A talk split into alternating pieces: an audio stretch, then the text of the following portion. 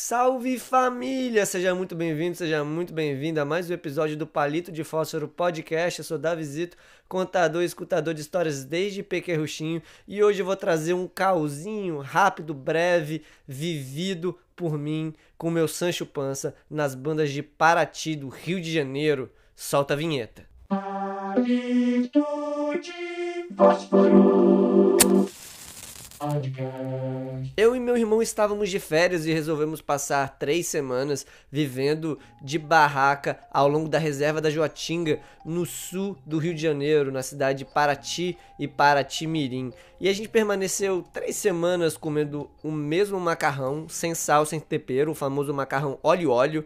Não que tivesse óleo, mas só de olhar mesmo a mesma comida todos os dias, sendo picado por mosquito, mas se divertindo imensamente com diferentes poentes, nasceres, mata e principalmente um oceano, um mar de água cristalina inimaginável. No retorno para casa, fizemos uma trilha de aproximadamente uns 5 km, estávamos suados, banhados de água de sal esse tempo todo, e a gente percebeu que o primeiro ônibus da nossa baldeação de 6, que nos conduziria até o Rio de Janeiro, que era onde a gente morava na época, ia demorar 3 horas para chegar. E a gente percebeu que poderíamos tomar um banho em algum lugar, bastava a gente utilizar os nossos recursos de comunicação.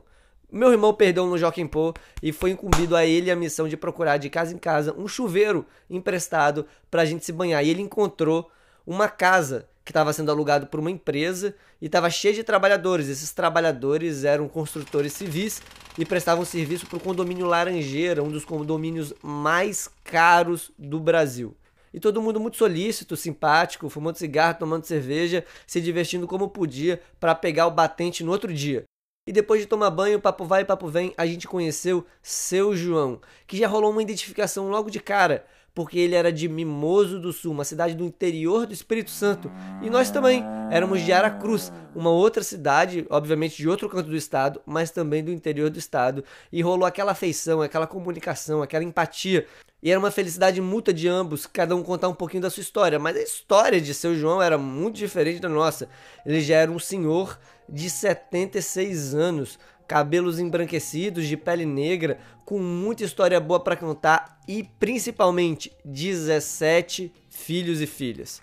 Todos já criados, empresários, padeiros, farmacêuticas, professoras, era filho e filha de tudo quanto é jeito. E ouvindo a história de seu João, eu comecei a contemplar um aspecto que para mim era latente na época, que era o trabalho. Como a importância do trabalho dignifica a vida de uma pessoa. E muitas vezes, depois de ter dignificado a vida inteira, ela pode optar por parar, mas muitas vezes continua pelo simples prazer de estar vivo, pelo simples prazer de exercer fisicamente o labor, a força, a criação ou qualquer atividade prazerosa que seja. E eu pensei que esse fosse o caso de seu João. E eu perguntei assim, mas seu João, você tem 17 filhos. Se cada um contribuir depois de tantos anos, né, já que estão todos formados, todos bem estabelecidos, 100 reais por mês com o senhor, você já tem um salário e meio e você já não precisa trabalhar e você pode ter o descanso merecido, né, sua aposentadoria forçada através dos seus filhos. Isso faz sentido para o senhor? Ele falou, não, faz sentido, claro, eu realmente não preciso mais de trabalhar. Aí eu me dei conta que eu estava em frente daquele tipo de ser humano que não precisa mais de trabalhar, mas o faz por gosto, por honra e por celebração à vida. Mas aí seu João continua: Não, rapaz, trabalho realmente eu não preciso. O que eu preciso mesmo é de dinheiro. De fósforo.